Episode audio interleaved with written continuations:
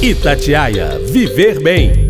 Oferecimento Unimed BH. Para ficar perto, vale todo o cuidado do mundo. Olá, tudo bem? Vai começar agora mais um podcast Itatiaia Viver Bem comigo, Aline Neves.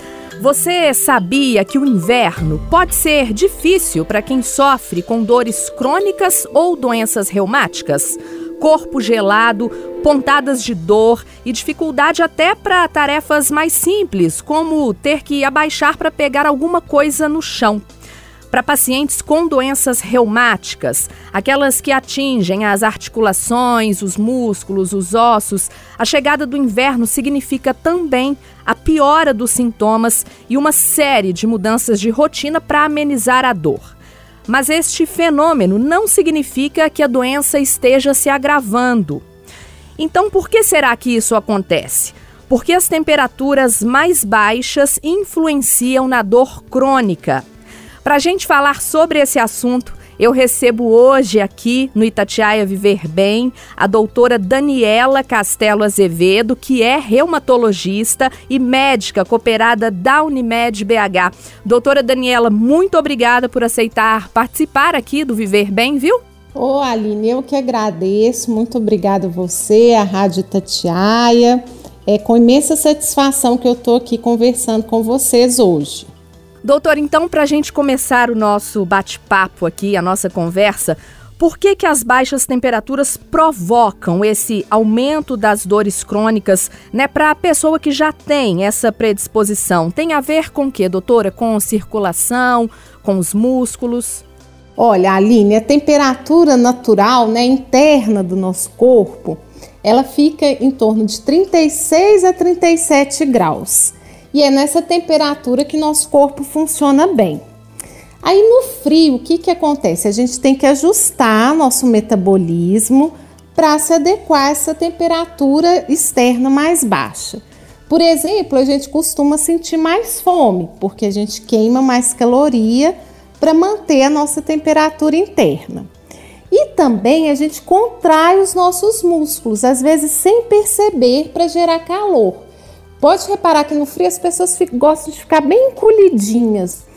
E a gente fica mais preguiçoso também, mais parado, pratica menos atividade física. Muita gente para as atividades, né? Para a natação, para aquela caminhada matinal, né? Não, às vezes a pessoa não anima de sair de manhã cedinho para fazer aquela caminhada quando está 9, 10 graus na rua. Né? Então, essa combinação de fatores, contração muscular, falta de atividade física pode levar à piora das dores, né? por exemplo, aquelas pessoas que têm fibromialgia podem sofrer muito, né? Com a tensão muscular, a falta de atividade física, as dores podem aumentar muito, sabe? Ô, doutora, a senhora falou aí é, sobre fibromialgia. É, ela é uma doença reumática? Quais são essas doenças, né? As que afetam as articulações, os ossos e que podem piorar agora no frio? As doenças reumáticas são muitas, sabe, Aline? Tem as que a gente chama de inflamatórias, que tem a ver com inflamação mesmo, né? Inflamação na junta inflamação no corpo todo, como é o caso da artrite reumatoide. E tem as doenças que não são inflamatórias, como é o caso da fibromialgia, que está mais ligada à questão de, de processamento da dor, o nervo que leva à dor que está alterado. E tem também aquelas do desgaste das juntas, né, que a gente chama de artrose, osteoartrite, osteoartrose. E como é que é, é essa questão dessas doenças no frio, né? Por exemplo, as inflamatórias, elas é, causam mais dor quando está mais parado. Então, se você deixar sua junta ali de repouso, o corpo de repouso causa mais dor. No frio a gente fica mais paradinho, a pessoa tende a ter mais dor. A fibromialgia, como eu já falei, tem como principal tratamento a atividade física. E aí a pessoa interrompe o tratamento por causa do frio. Ontem mesmo eu, eu atendi uma, uma jovem, ela falou: ai, parei a natação. Aí as dores voltam todas. E tem umas doenças, por exemplo, o lúpus, esclerodermia, que também são tipos de reumatismo, que podem levar à palidez dos dedos, seguido de rouxidão na ponta dos dedos, sabe, das mãos e dos pés, quando a exposição ao frio é muito intensa. Né? Essas doenças, essa esclerodermia, lúpus, elas causam, na verdade, um problema circulatório. Aí, nesses casos, a pessoa tem que manter a mão bem aquecida, lá, usar luvas, sabe? Não expor a mão e os pés né, a temperaturas frias mesmo. Doutora, a senhora falou aí que atendeu uma paciente jovem. Quando a gente pensa em doença reumática, é a primeira coisa, né, que vem na nossa cabeça é que ela atinge mais os idosos. Então não existe só uma faixa etária. Pessoas mais jovens também podem passar por esse aumento aí de dor, então? Podem, podem. E assim, as doenças reumáticas, né, tem reumatismo que acometem as crianças. Então, pode haver um aumento das dores no inverno, independente da idade, se a pessoa tiver um reumatismo. E nas pessoas sem doença, por exemplo, as crianças costumam se queixar menos, né? No frio, de dores, de alguma coisa, elas não, não se queixam, elas estão ali sempre ativas, né? É, mantém suas atividades no frio, seja uma dancinha do TikTok aqueles dedinhos agitados no videogame, é, ou então naquelas crianças que têm oportunidade, né, que jogam bola e tudo. Agora, os idosos tendem a ser menos ativos, né? E aí eles queixam de mais dor, né, no frio. Eles costumam queixar, mesmo sem às vezes ter uma doença específica que, que acontece? Eles já têm as juntas mais gastas mesmo, né? O que a gente fala que é artrose. E aí eles ficam com receio de se movimentar e piorar suas dores ali. E além disso, eles têm menos oportunidades de se exercitar. E com a pandemia, infelizmente, isso piorou. Eles ficaram mais quietos em casa, deixaram de fazer atividades simples. Muitos pacientes falam: Nossa, doutora, eu fiquei meses em casa antes da vacinação, né? Eu não ia nem à padaria, nem à farmácia, coisas que ele fazia rotineiramente. E aí o que, que aconteceu? Ele foi perdendo a musculatura que ajudava no trabalho das juntas. O frio veio, ele ficou mais resistente a se movimentar. E aí é, ele, ele fica mais encolhido, quietinho para se esquentar, não se movimenta e isso acaba piorando as dores. Ele acha que vai ajudar a ficar quieto e na verdade acaba piorando, sabe? E a gente vê que às vezes eles têm uma resistência em se movimentar, né? A gente precisa tentar incentivar isso, sabe? E a dor crônica, doutora Daniela, ela pode acometer qualquer parte do nosso corpo, é, articulações, pernas, braços, coluna, qualquer parte? Pode sim. Por exemplo, as pessoas com fibromialgia, que eu falei né, há, há pouco, têm dor no corpo todo. Né? É, é, elas costumam nos contar, nos relatar que às vezes até o fio de cabelo dói. Muito comum também é a dor na lombar, no pescoço, né? O que a gente tem percebido nesses tempos de home office, né? Os computadores estão mal ajustados, as cadeiras inadequadas, a pessoa fica ali longo tempo assentado, não tem mais aquele cafezinho na copa com o pessoal do escritório, né? E aí as dores tendem a aumentar. Você ficar ali o dia inteiro na frente do computador olhando uma tela com a posição inadequada, isso é, não é nada saudável. Eu penso também nos motoristas, né? Eles ficam também o dia inteiro sentados ali, às vezes fazem longas viagens, né? No caso dos caminhoneiros, e aí é muito comum eles terem dor na região lombar, né? Devido a essas horas que eles passam dirigindo. Doutora Daniela, quem já tem alguma doença reumática, né, como a senhora já citou, artrite, artrose, é, ou até mesmo fraturas antigas, né, quebrou um braço, quebrou a perna há mais tempo, existe tratamento para diminuir essa dor ou com frio não tem jeito mesmo? Essas dores vão sempre aumentar? Tem tratamento sim. Eu estou batendo nessa tecla aqui da atividade física. A gente tem que vencer a preguiça e se manter ativo no frio. A atividade física ajuda a diminuir a dor, aumentar a força e flexibilidade e traz energia para a gente. Se estiver com muito receio né, do exercício piorar a dor, você pode começar com os alongamentos leves, depois tentar uma caminhada no plano, uns 20 minutos, um ritmo moderado. Quem mora em casa pode ser no quintal, na garagem do prédio, né? Para quem mora em prédio, na área de lazer, tentar se manter ativo. Manter-se aquecido também. As nossas casas no Brasil a gente não está preparado para o frio, né? Então a gente geralmente não tem aquecimento em casa, a água da torneira sai gelada. Então a gente tem que procurar alternativas, né? Então, luvas e meias, um leitinho quente também ajuda, ainda tem cálcio que ajuda a prevenir a osteoporose. A gente tem que lançar a mão de certas estratégias aí.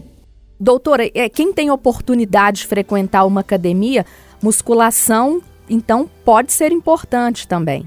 Muito importante, muito. Então, manter os músculos fortes, né, ajuda muito as nossas juntas a trabalhar. Por exemplo, eu vou dar um exemplo pessoal. Minha mãe tem artrose no joelho. E eu fico assim, gente, eu vou tentar. É possível que quando eu fique mais velha eu tenha também. Minha mãe tem, minha tia tem, a família toda tem.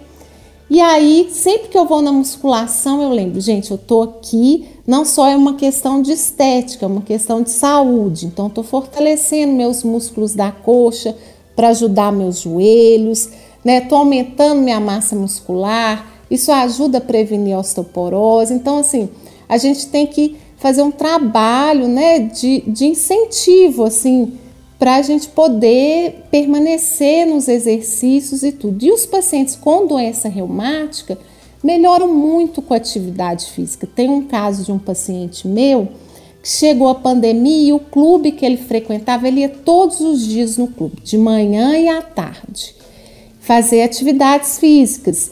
E o clube fechou. E o reumatismo dele piorou muito, mas piorou, a gente precisou trocar os remédios. E sem atividade não estava conseguindo melhorar. Assim que o clube abriu de novo, foi possível, né?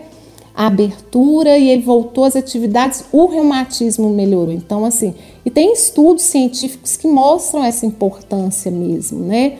Não é só uma observação clínica. Então, assim, é muito importante a atividade física mesmo. Ô doutora, e o sol, a fonte de vitamina D aí? A vitamina D, né, a gente sabe, é muito importante. Há necessidade também, claro, de quem tem essas doenças reumáticas, permanecer mais tempo no sol? Quanto tempo? A vitamina D, né, a vitamina do sol, é muito importante para a saúde dos ossos mesmo. E além disso, nesse inverno a gente tem né, tem a sorte de ter esse sol, esse céu azul, ajuda a aquecer o nosso corpo. Né? Igual eu sugeri a caminhada, aproveita e tenta ir com os braços expostos, vai um pouquinho mais tarde, às 9 horas da manhã, com os braços e pernas expostas, durante uns 20 minutos, que você já faz a atividade física e aproveita e toma seu solzinho e garante sua dose ali de vitamina D uma coisa importante aqui que eu quero falar: alguns pacientes com certos reumatismos não podem ficar expostos ao sol, sabe, Aline? É o caso daqueles pacientes com lupus. Aí, nesse caso, eles vão ter que repor a vitamina D, né? Tomar essa vitamina. E aí, o médico dele vai indicar a dosagem adequada, o tempo que ele deve tomar essa vitamina. Essas pessoas que não podem tomar sol, elas podem até se aquecer no sol, mas aí elas têm que ficar por poucos minutos, com chapéu, manga comprida e muito protetor solar. Doutora, colágeno, é, a gente sempre ouve falar que é bom para as articulações, é verdade? Pois é. Isso aí ainda é controverso na literatura médica, né? A gente ainda não tem certeza assim para bater o martelo dos benefícios do colágeno, né? Então, assim, é um suplemento alimentar, não precisa de nem de prescrição médica, né? Mas a gente ainda não tem essa evidência absoluta, né? Na medicina a gente, a gente usa muito esse termo, é medicina baseada em evidência, evidência, os estudos, né? Então ainda não tem uma evidência assim absoluta de que seja uma solução, porque às vezes os pacientes eles depositam muita esperança né, na, na, num, num, tratamento e tudo, mas infelizmente a gente ainda não tem essa, essa certeza assim, de que seja muito eficaz e, e ajude a proteger e tudo, porque a gente sabe, igual é, eu falo que ia ser tão bom a gente tomar uma pílula de alguma coisa, resolver todos os nossos problemas, né? Mas assim, viver dá trabalho, cuidar da nossa saúde dá trabalho, então a gente precisa fazer atividade física, se alimentar bem, cuidar da nossa mente também. É isso, não, não tem a pílula mágica ainda não, sabe, Aline? Mas tem o que pode ajudar, né, doutora? Assim, a bolsa de água quente, por exemplo, massagem, elas também podem ajudar quem tem dor crônica? Pode, pode ajudar sim. A bolsa ela vai nos aquecer, ela também dá um relaxamento na musculatura, né? Às vezes essa pessoa que fica o dia inteiro no computador, o dia inteiro na tela, às vezes à noite dá aquela dor na região cervical. Eu falo, olha, coloca uma bolsa de água quente, faz uma massagem, né? Alguns pacientes têm até um massagista que vai em casa duas vezes por semana e é relaxante mesmo, né? Relaxa o músculo aquece ali. Então, e, e é uma coisa assim que não é muito dispendiosa, que não tem efeito colateral, né? Só cuidado para não queimar a pele, né? Vamos, é uma, uma solução boa. Doutora Daniela, nesse momento aí de, de pandemia, é, existe uma recomendação especial para quem tem dores crônicas que são agravadas agora no inverno ou são as mesmas? É usar máscara, manter o distanciamento social, fazer a higienização das mãos? É, as recomendações, assim, são as mesmas, né? A gente precisa do exercício físico, o corpo humano ele não foi feito né, para ficar parado. É, eu já dei o exemplo aqui, mas vou falar de novo. Por exemplo, na fibromialgia, o principal tratamento é a atividade física, não é nenhum remédio. Os pacientes com doenças inflamatórias, aqueles reumatismos inflamatórios, então a atividade física diminui a inflamação. Né? Então a gente já tem evidências, igual eu falei das evidências na medicina, né? A gente já tem evidências de que fazer atividade física diminui a inflamação. A questão do equilíbrio também. Eu trabalho numa clínica que atende pacientes idosos e o exercício físico, ele ajuda aquele paciente a manter o equilíbrio. Para um paciente muito idoso, lá pelos seus 80, 90 anos, cair uma queda pode ser uma tragédia, sabe, Aline? Pode quebrar o fêmur, isso pode trazer uma série de consequências danosas. Então, manter o equilíbrio é fundamental. E aí, o exercício físico ajuda também.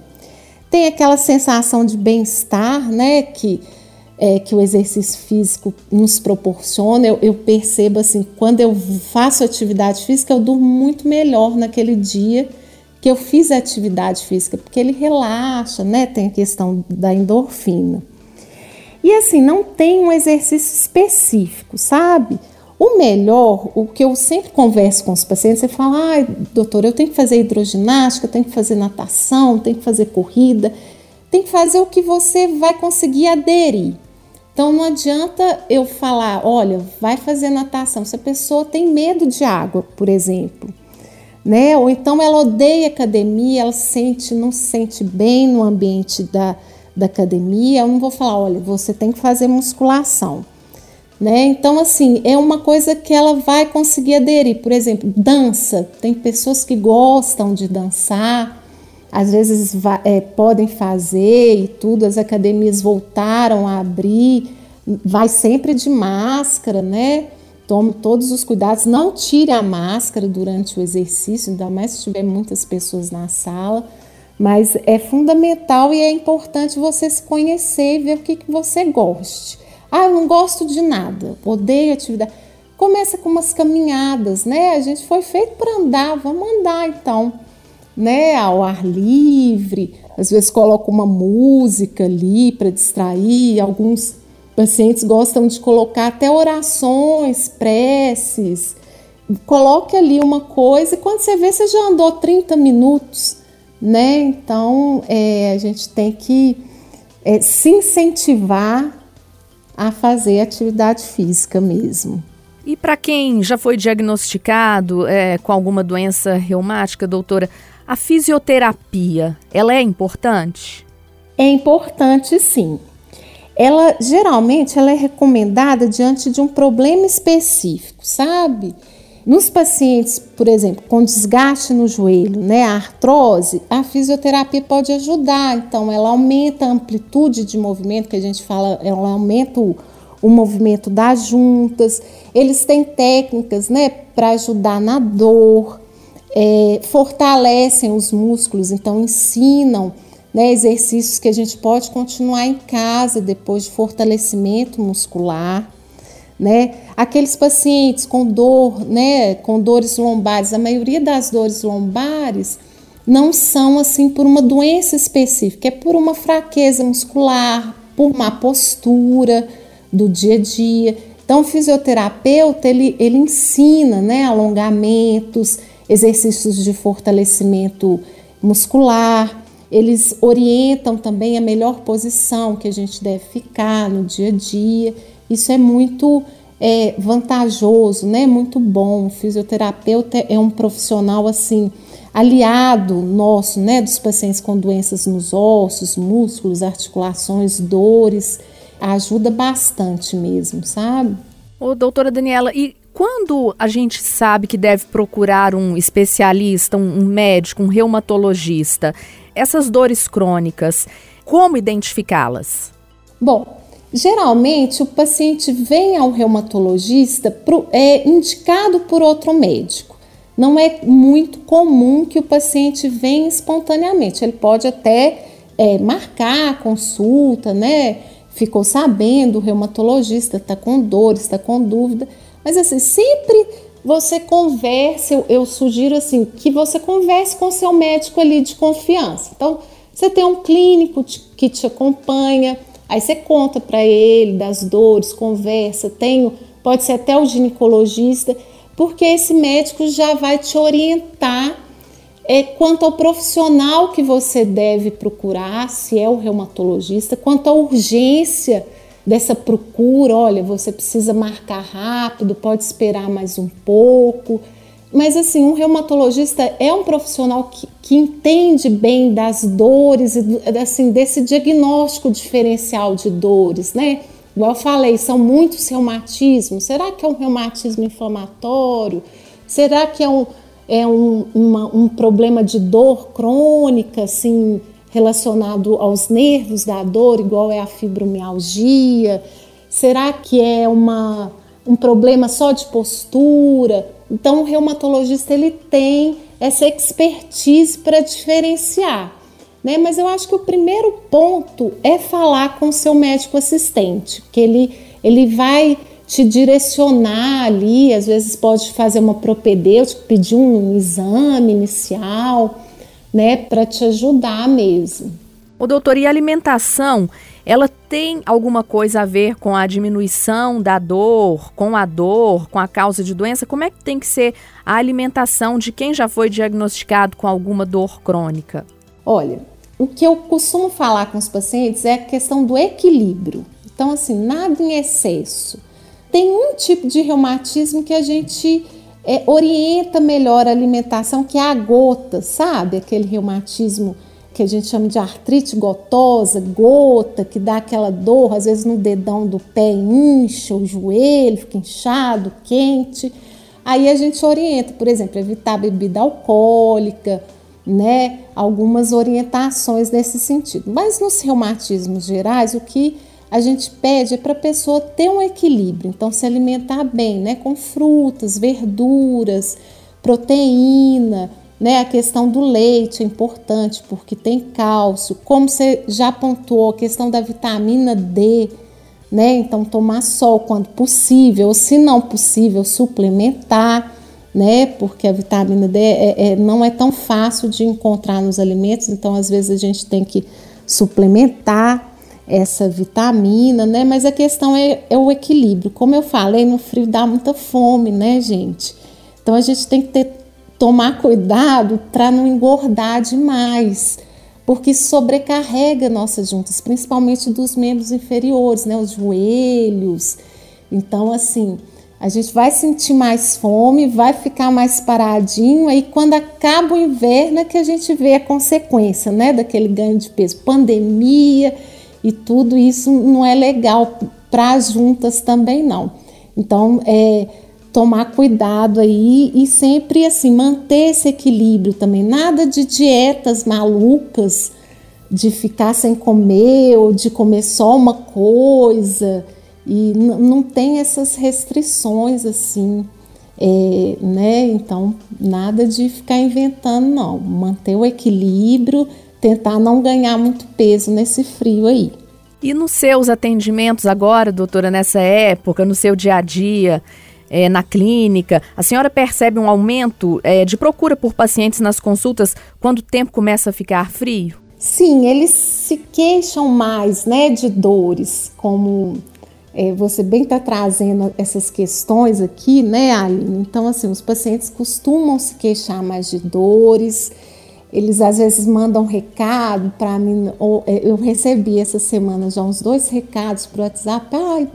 Doutora, está muito frio, minhas dores. E no consultório ontem também, então, é, três reclamaram de dores, pararam de fazer exercício, tudo por causa do frio. E é o que eu falei, né, com todas essas pessoas, gente, vamos continuar os exercícios. Tá, não consigo ir na natação no frio, vamos fazer uma caminhada então. É, vamos aquecer as articulações, né? Então, tem muitas donas de casa que vão lavar a louça, aquela água gelada. E aí tentar, né, se for possível, né, é, pensar numa questão de aquecimento. Tem uns chuveirinhos que a gente coloca assim na pia, né, que aí não, não fica tão caro igual o aquecimento. Então, assim, já ir se preparando. Os pacientes com doença reumatológica, esses que pioram a dor no inverno, eles já podem ir se precavendo né, antes de chegar o frio, porque quando chegar o frio, as dores eles é, reclamam mais, têm mais dores, ficam mais quietos, então começar a se precaver aí. Por sorte, a gente mora num país que são só alguns meses de frio, né? Isso facilita. É, algumas pessoas viajam para lugares mais quentinhos, então assim para o litoral, né? Porque, mas parece que esse ano nem isso vai dar certo, né? Porque pelo que eu vi tá frio em todos os lugares. Então assim, se proteger, se aquecer e fazer atividade, porque isso ajuda a aquecer nosso corpo. Ok, eu conversei hoje aqui no podcast Itatiaia Viver Bem com a doutora Daniela Castelo Azevedo, que é reumatologista, médica, cooperada da Unimed BH. Doutora, muito obrigada, viu, por participar com a gente. Oh, muito obrigada, gostei muito. Eu acho que é uma coisa que a gente precisa falar, né, conversar sobre isso, porque incomoda as pessoas, todo mundo tem dúvida. Foi um prazer mesmo. E na segunda-feira eu volto com mais um tema sobre a nossa saúde. Um abraço e até lá. Itatiaia Viver Bem. Oferecimento Unimed BH. Para ficar perto, vale todo o cuidado do mundo.